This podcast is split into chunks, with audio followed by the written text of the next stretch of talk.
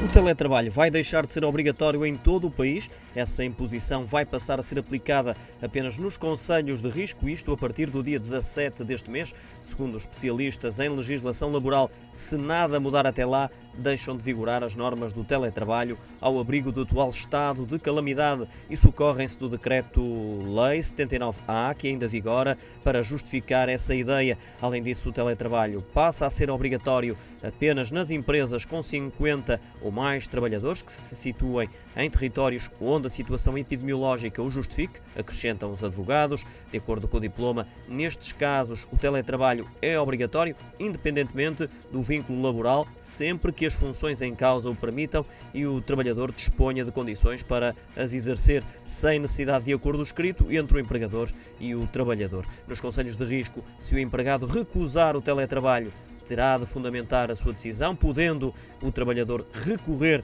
à autoridade para as condições do trabalho, caso não concorde. Por sua vez, nos restantes conselhos aplica-se o regime tradicional de teletrabalho. Já vários partidos políticos, como o PSD, o PCP e a Iniciativa Liberal, eh, pediram a apreciação parlamentar deste decreto-lei do governo, podendo o diploma vir a ser alterado ou mesmo revogado nessa instância. Recordo eh, ainda que no Parlamento vão ser debatidas esta tarde eh, em plenário as propostas dos vários partidos para alterar o regime de teletrabalho previsto no Código do Trabalho numa perspectiva pós-pandemia.